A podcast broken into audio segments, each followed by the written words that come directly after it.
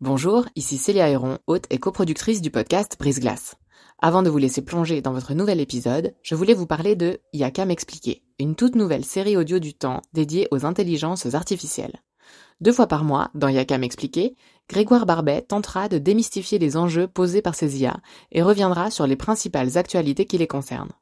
Côté podcast, vous pourrez aussi découvrir Sous la coupole, notre podcast d'actualité politique, et bien d'autres encore sur la page letemps.ch slash podcast. J'en profite enfin pour vous dire que vous pourrez bénéficier de nombreuses offres d'abonnement au journal Le Temps, web et print, sur la page letemps.ch slash abonnement au pluriel. Bonne écoute On va jamais questionner quelqu'un qui veut faire un enfant. On va jamais lui demander un délai de réflexion euh, de quatre mois.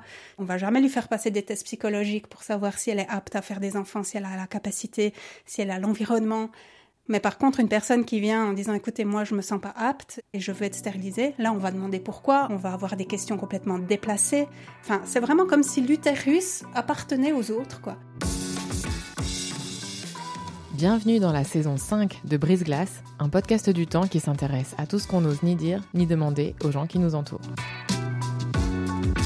Comme environ 5% des femmes suisses en âge de procréer, Sophie, trentenaire romande, a fait le choix de la stérilisation définitive, histoire d'en finir une bonne fois pour toutes avec les traitements contraceptifs, les douleurs menstruelles et les injonctions sociétales à la maternité. Sans surprise, le chemin fut semé d'embûches. Mais cette décision reste, selon elle, la meilleure de sa vie. Elle nous raconte son parcours au micro de Brise Glace. Je suis euh, Sophie, j'ai 37 ans, je viens de Neuchâtel et euh, j'ai un parcours de 14 ans dans les ressources humaines et depuis maintenant deux ans en tant qu'entrepreneuse. Je n'ai pas d'enfant, je suis en couple depuis un petit peu plus de trois ans. Par contre, on habite euh, séparément. Dans quel genre de famille vous avez grandi? Alors mon père est arménien, ma mère est suissesse, elle est éducatrice et lui euh, entrepreneur. J'ai grandi dans un contexte euh, familial un peu particulier parce que ma mère a été euh, rapidement malade lorsque j'étais petite, cancer du sein. Et par la suite, mes parents ont décidé de se séparer puis de divorcer. Et hum, c'était toujours un contexte un peu délicat, il y avait pas mal de de tension, c'était pas évident. J'ai aussi une petite sœur euh, de 4 ans plus jeune que moi. Et avec ça, ben, on a essayé de naviguer là au milieu pour euh, trouver euh, une forme d'équilibre. Est-ce que vous vous souvenez quel rapport vous aviez aux enfants petites? Alors, étant petite, moi, je voulais fonder une famille. C'était aussi un peu le schéma hein, qui, qui nous était montré euh, depuis euh, toute petite. Donc euh, les petites filles devaient trouver un mari, etc., pour pouvoir fonder une famille, avoir une jolie maison. En plus, du côté de mon père, grande famille, pas mal d'enfants, donc c'est vraiment quelque chose qui est dans la culture. On fait des enfants.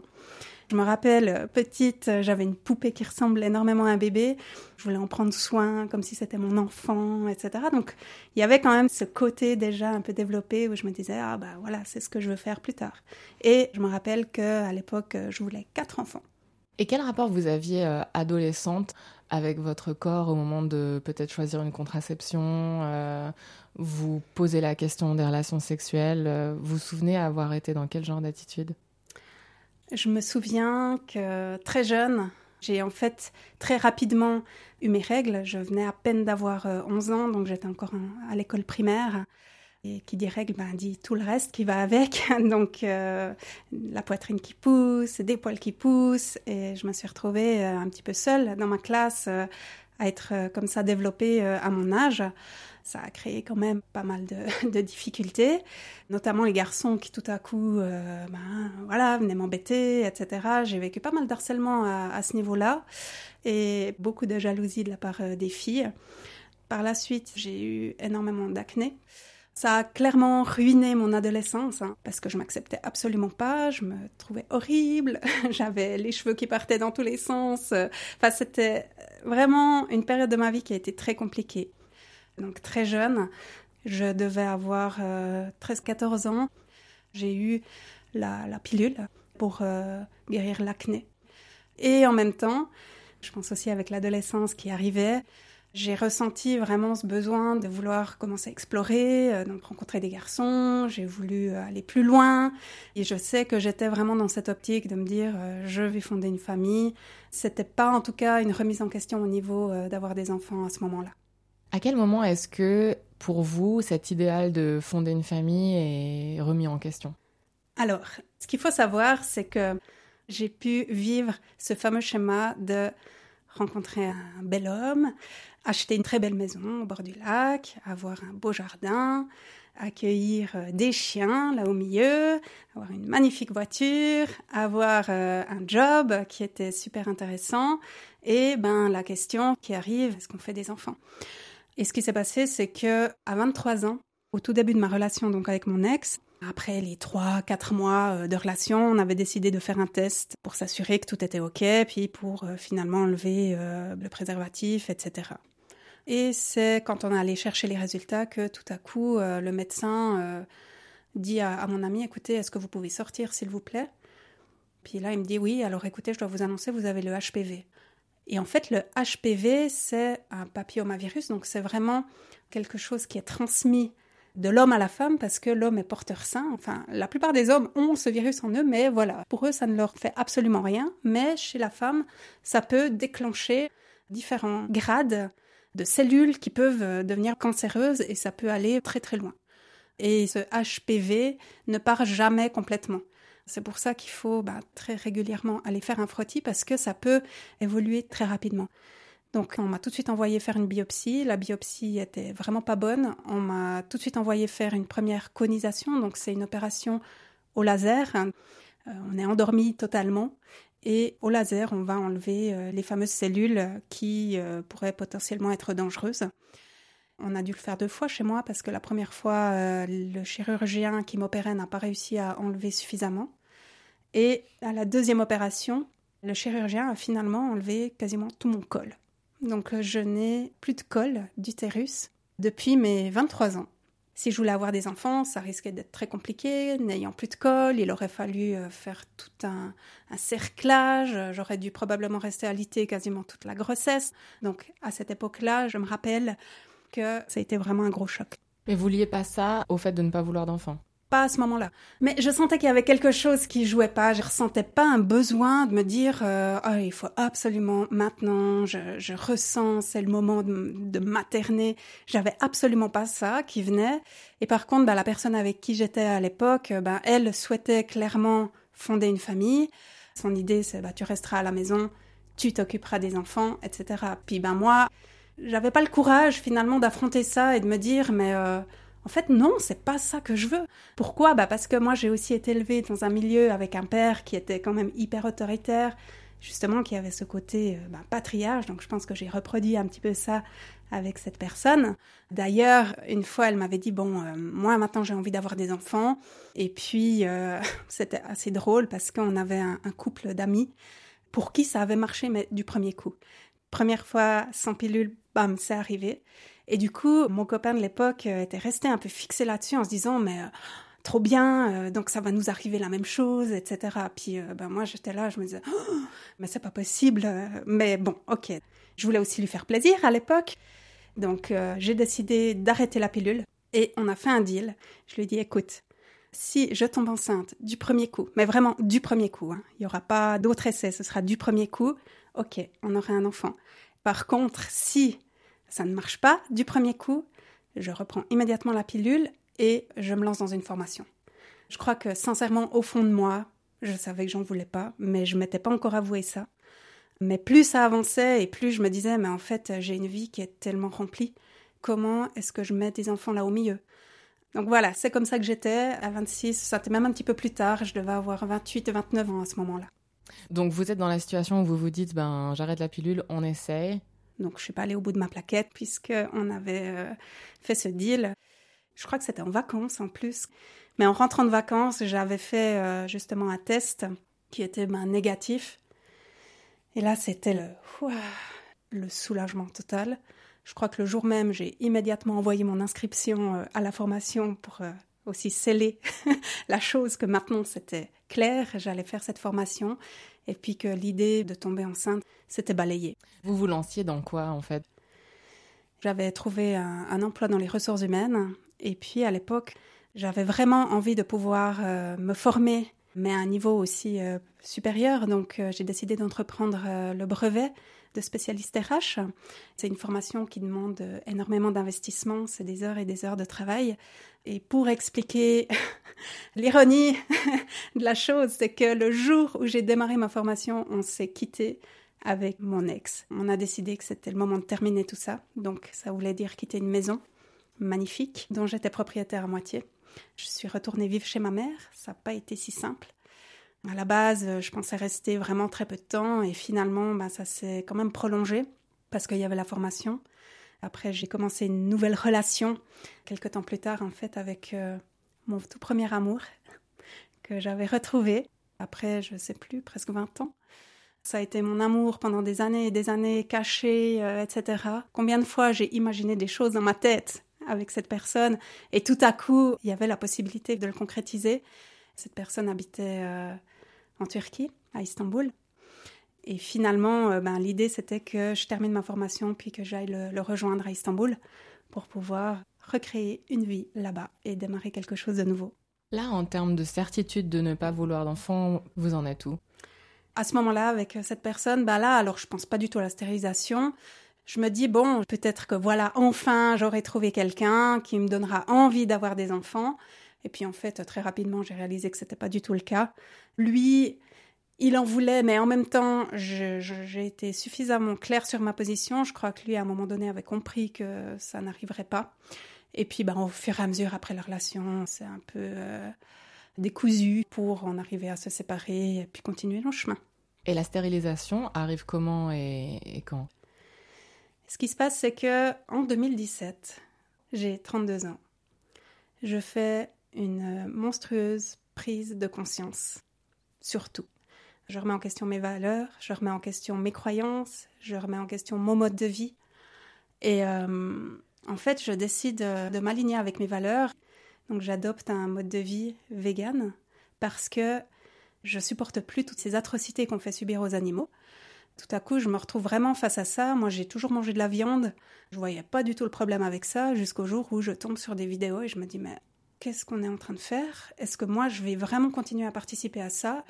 C'est plus moi, je ne peux plus faire ça.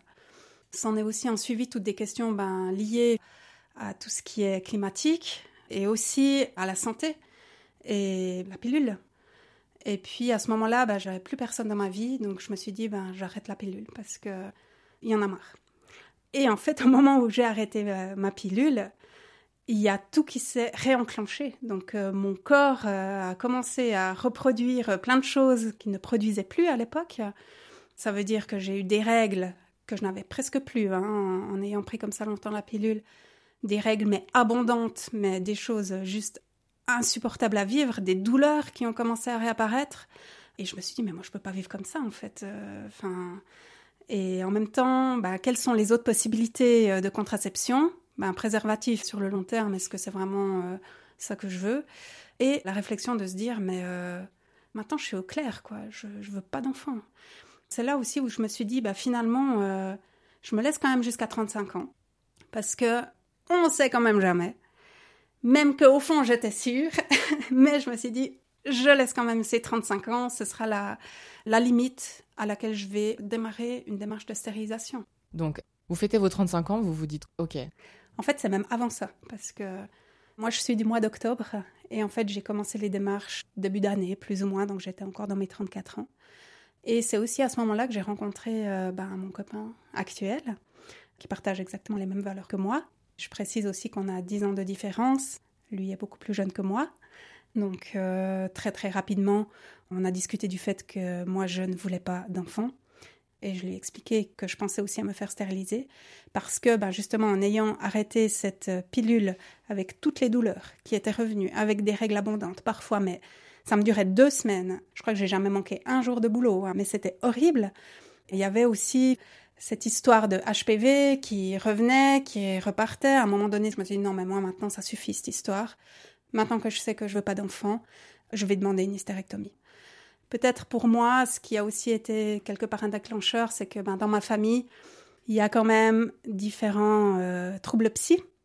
Et moi-même, j'ai quand même aussi tendance à être dépressive et j'ai pas spécialement envie de reproduire ça et de transmettre ça peut-être à un enfant.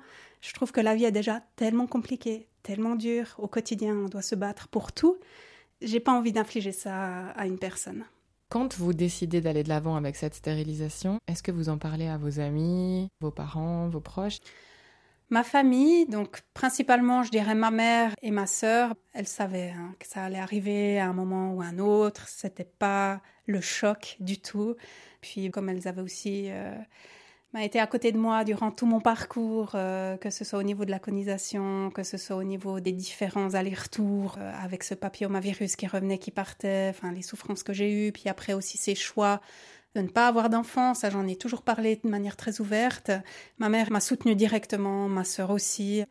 Même mon père, même mon père, je pensais pas, parce que j'ai une relation qui est beaucoup plus distante hein, avec lui.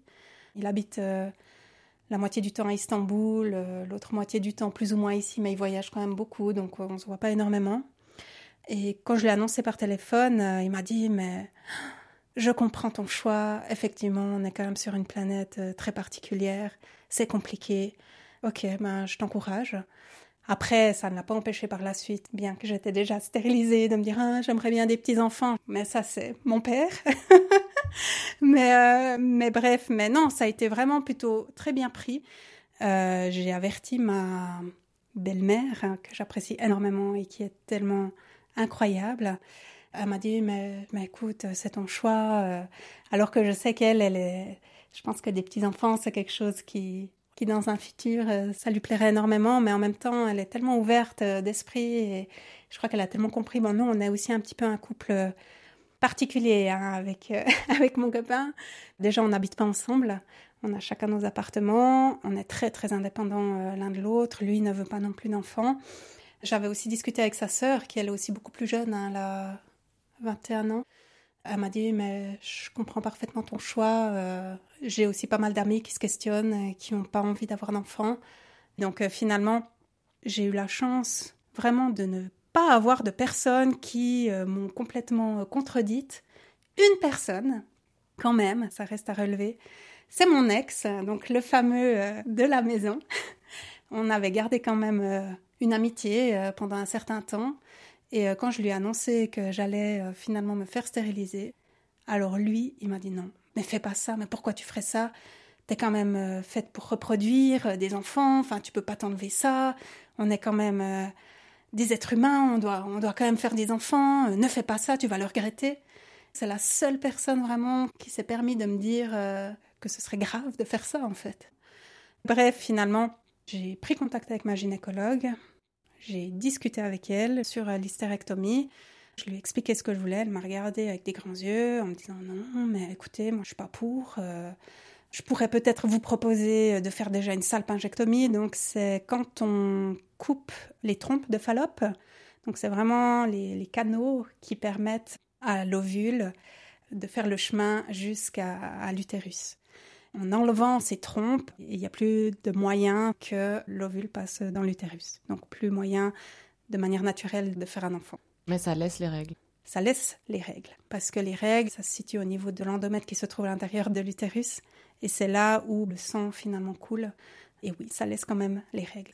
Après, elle m'a parlé d'une technique qui s'appelle Novachur, qui consiste à aller brûler l'endomètre, mais avec aucune garantie que ça coupe complètement les règles.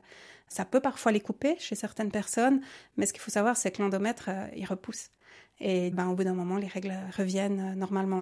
D'où le fait que vous, vous insistiez pour avoir cette euh, hystérectomie. Exactement. Mais comme elle était niette, enfin vraiment, elle, ne voulait pas entrer euh, en discussion sur l'hystérectomie. Elle m'a dit, bon, la salpingectomie, on peut imaginer ça. Éventuellement un ovachour. Je me suis dit, bon, bah, je me contente déjà de ça, sachant que ça allait probablement être compliqué. Elle-même ne voulait pas m'opérer. Par contre, elle a contacté l'hôpital j'ai rencontré euh, deux chirurgiennes plutôt jeunes, hyper sympathiques. Je m'attendais pas à ça, donc moi je m'étais vraiment préparée euh, mentalement à aller affronter euh, limite des démons. J'avais presque pris un casque, une épée pour aller me battre. Et puis finalement, Non, bah, j'ai eu une discussion très ouverte. On m'a questionné pourquoi, comment, etc. Qu'est-ce qui faisait que je voulais plus d'enfants? Donc j'ai dû raconter un peu toute mon histoire et j'ai pas eu le déclic de me dire mais demande l'hystérectomie. Sur le moment, je me suis dit bon, on m'accorde déjà cette salpingectomie et en plus un nouveau jour. Je me suis dit mais qu'est-ce que je veux de plus? Et donc je me fais opérer et j'apprends que c'est pas euh, la chirurgienne que j'avais rencontrée qui m'opère, c'est encore une autre chirurgienne. Et à mon réveil en salle, bah, j'ai plein de douleurs, je me sens vraiment pas bien. Et la chirurgienne que je connaissais pas qui vient, donc j'étais encore un peu euh, dans les vapes. Et elle me dit euh, Oui, alors écoutez, bon, j'ai pu faire la salpingectomie, mais le Novachour, euh, ça n'a pas fonctionné. J'ai pas pu rentrer dans, dans l'utérus. Et puis bah moi j'ai commencé à pleurer. J'étais, en fait pour moi c'était vraiment la fin du monde de me dire que j'allais encore avoir mes règles. Bref, on m'a remonté en chambre. Je devais repartir le soir. Mon copain ma soeur sont venus me chercher. Ils m'ont transporté à la maison. Il m'a fallu vraiment un moment pour pouvoir récupérer, en tout cas bien une semaine, alors qu'à la base c'est une opération ambulatoire, donc euh, c'est pas censé euh, mettre dans des états comme ça. Et puis euh, malheureusement par la suite, tout à coup j'ai attrapé un monstre bleu, enfin un hématome au niveau du nombril. Donc il faut savoir que quand on fait cette opération, on fait deux incisions en dessus du pubis sur les côtés et une incision au niveau du, du, nombril pour que les chirurgiens puissent aller avec les instruments. Et puis, euh, bah voilà, tout à coup, au niveau du nombril, je vois ce gros hématome et je commence à avoir mal. Et du coup, ben, j'ai fini aux urgences. Et puis, je devais retourner euh, deux jours plus tard pour euh, refaire des tests. Et là, la personne qui m'a reçue, en plus, c'était une femme, a commencé à me questionner. Mais pourquoi est-ce que j'avais fait cette opération? Est-ce que mon copain était d'accord que je fasse cette opération? Pourquoi c'est pas lui qui ne s'était pas stérilisé? J'ai réussi à lui répondre. Et je lui ai dit mais déjà ça ne vous regarde pas, c'est mon choix, mais de quoi je me mêle? Vous sortez des limites, vous n'avez pas à me poser ces questions-là. Et euh, finalement, euh, bon, j'ai réussi à soigner tout ça, c'est allé beaucoup mieux, mais les règles étaient de nouveau là. Et euh, par hasard, en fait, j'ai appris qu'au niveau de l'opération, pourquoi elle n'a pas réussi, c'est que la chirurgienne a fait ce qu'on appelle une fausse route, donc elle n'a pas réussi à entrer où elle aurait dû rentrer. Et j'avais pu après rediscuter avec elle où elle m'a dit mais euh, si j'avais su, si vous aviez été ma patiente, je vous aurais fait directement une hystérectomie. Et je lui ai dit mais c'est ce que j'ai demandé depuis le départ, on m'a refusé. Et du coup, ça m'a travaillé. Je suis retournée voir ma gynécologue. Je lui ai expliqué tout ce qui s'était passé. Elle m'a dit que, ouais, elle s'excusait que j'ai dû vivre tout ça et qu'elle m'organisait un rendez-vous avec le, chef de service. Là aussi, ça a été euh, assez épique. En arrivant, il me dit bon, euh, Ouais, alors qu'est-ce que vous voulez? Vous voulez vous faire stériliser? Je dis Mais euh, non, j'ai déjà eu une salpingectomie. Euh, je suis déjà stérile en fait. Moi, je voulais avoir une hystérectomie. Ah bon? Ah ouais, d'accord, euh, je vois ça. Bah écoutez, moi, il n'y a pas de souci, je peux vous faire une hystérectomie. Simplement, sachez que je vous ouvre tout le ventre parce que comme vous avez plus de colle, je pourrai pas rentrer. Donc c'est pas possible de le faire par voie basse. Préparez-vous à ce que vous ayez une césarienne et que ce soit moche. Il m'a vraiment limite fait peur. Et je suis sortie de là, j'étais complètement abasourdie. C'était euh, début de l'année 2020 euh, et j'ai laissé euh, du temps passer parce que je me sentais absolument pas de me faire opérer par cette personne. Et plus ça avançait et plus je souffrais de mes règles et plus j'en pouvais plus. Et l'été, j'ai décidé de reprendre des recherches et j'ai contacté cette fois trois gynécologues qui faisaient de la chirurgie deux personnes euh, sur Bienne, une personne à Lausanne. Et j'ai été très très bien reçue par ces trois personnes. Les trois étaient prêtes à m'opérer par voie basse. Finalement, j'ai décidé de partir avec une chirurgienne euh, à Bienne. On a fixé l'opération fin décembre. J'ai été opérée. Je n'ai rien senti. La seule chose qui a été un peu dérangeante, c'était au niveau du tube qu'on m'a mis euh, dans l'urètre pour pouvoir uriner. Autrement, tout s'est passé mais tellement bien. Je suis restée deux jours à l'hôpital et le troisième jour, bah, j'étais autonome chez moi. J'ai pu reprendre ma vie et surtout me dire mais purée, j'aurai plus mes règles. Je suis délivrée. Comment est-ce qu'on gère cette irréversibilité? Comment est-ce qu'on sait qu'on ne le regrettera pas finalement? Bah Ça, on peut pas le savoir. Hein. On est à l'instant T, j'ai envie de dire. À un moment donné, euh, dans notre vie, euh, on fait un choix Après, encore une fois, ça dépend quel type de stérilisation, parce que moi, je suis allée vraiment à l'extrême, mais il y a plein d'autres manières de se faire stériliser. Hein. L'hystérectomie, c'en est une, mais il y a, comme je disais, la salpingectomie euh, bilatérale, où là, on enlève les deux trompes, mais on peut aussi en enlever qu'une. On peut assurer les trompes, les ligaturer aussi. Si on fait uniquement une salpingectomie et qu'on garde notre utérus, finalement, il y a toujours moyen, par la PMA ou par... Euh, voilà, de manière artificielle, on peut euh, encore toujours imaginer, mais c'est vrai que quand on enlève un utérus, ben non, ce sera plus jamais possible. D'ailleurs, euh, une hystérectomie, euh, les, médecins ne le font pas pour des questions, j'ai envie de dire, de confort. Soit on a vraiment une maladie qui fait qu'on ne peut plus garder l'utérus et il faut l'enlever, soit parce que vraiment il y a quelque chose de grave qui fait qu'on doit l'enlever. Donc c'est remboursé par l'assurance. Par contre, une salpingectomie, il faut aussi réfléchir que c'est un coût qui n'est pas remboursé par l'assurance. Donc euh, moi j'avais eu un devis plus ou moins entre 2005 et 3500 francs et c'est pas si simple. Enfin ça, nécessite vraiment de réfléchir. Mais je pense que si on sait ce qu'on veut, il faut aller au bout de la démarche, bien s'entourer, bien se renseigner. Sur Facebook, il y a un groupe qui est incroyable. Euh, qui permet d'échanger. Euh, il y a plein de témoignages chaque jour. Et quand on voit qu'il y a passé 10 000 personnes sur ce groupe et le nombre de refus qu'on peut lire, hein, où les personnes sont hyper enthousiastes, elles ont euh, un rendez-vous et elles témoignent, bah voilà, je me suis fait envoyer euh, paître parce que je suis trop jeune, parce que j'ai pas d'enfant, parce que si, parce que ça. Alors que d'être jeune, c'est pas du tout un critère. Hein. Si on regarde au niveau de la Constitution, à partir de 18 ans, si on a en capacité de discernement, on peut demander à être stérilisé. Après, c'est les médecins, évidemment, qui peuvent accepter ou pas. Bien sûr que euh, c'est, pas évident quand on a une personne de 23 ans qui vient demander euh, de se faire stériliser. Ça, je l'entends parfaitement. Mais il y a aussi beaucoup de personnes hein, qui aujourd'hui regrettent d'avoir fait des enfants. On est aussi dans une société aujourd'hui où on veut absolument que les femmes se reproduisent. Parce que c'est vraiment un peu ça. On nous force à faire des enfants. Parce qu'on va jamais questionner quelqu'un qui veut faire un enfant. On va jamais lui demander un délai de réflexion euh, de quatre mois. On va jamais lui faire passer des tests psychologiques pour savoir si elle est apte à faire des enfants, si elle a la capacité, si elle a l'environnement. Mais par contre, une personne qui vient en disant écoutez, moi je me sens pas apte et je veux être stérilisée, là on va demander pourquoi, on va avoir des questions complètement déplacées. Enfin, c'est vraiment comme si l'utérus appartenait aux autres, quoi. Donc là aujourd'hui vous êtes en couple. Est-ce qu'on vous questionne sur vos projets de parentalité à tous les deux, euh, puisque vous êtes en âge de procréer tous les deux? Est-ce que c'est quelque chose qu'on vous demande? Alors absolument pas. Je ne sais pas pourquoi, mais je me retrouve vraiment jamais, quasiment, dans des situations où on vient questionner ça.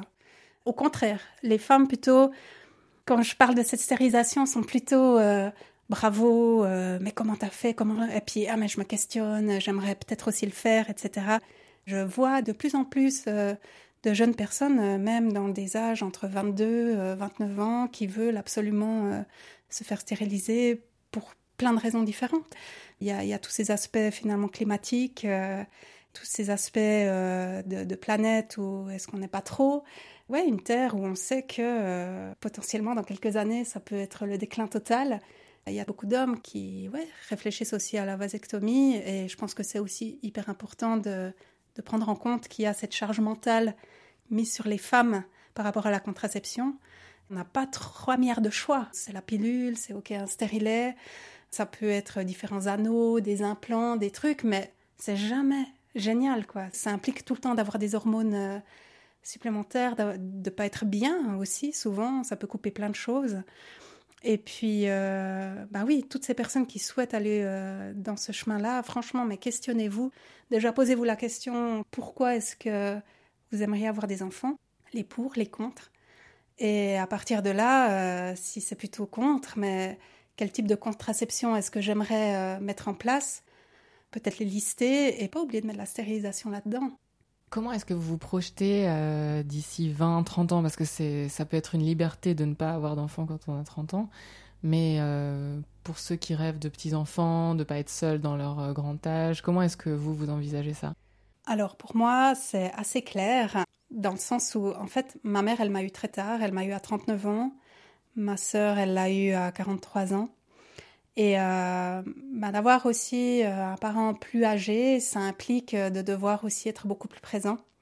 Nous, là, dernièrement, on a dû beaucoup courir pour l'aider et Bien sûr, on y va, hein, c'est notre mère, on va l'aider, etc. Mais parfois, ça nous met aussi une telle charge mentale.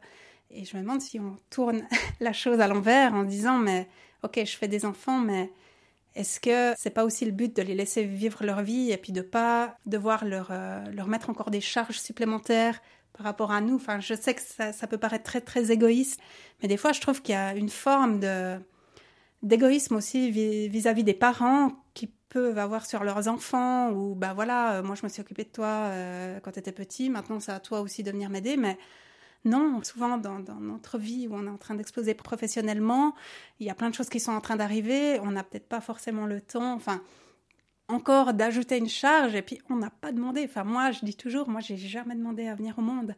Je dis pas que je suis pas heureuse d'être sur cette planète, mais honnêtement, des fois, je me questionne.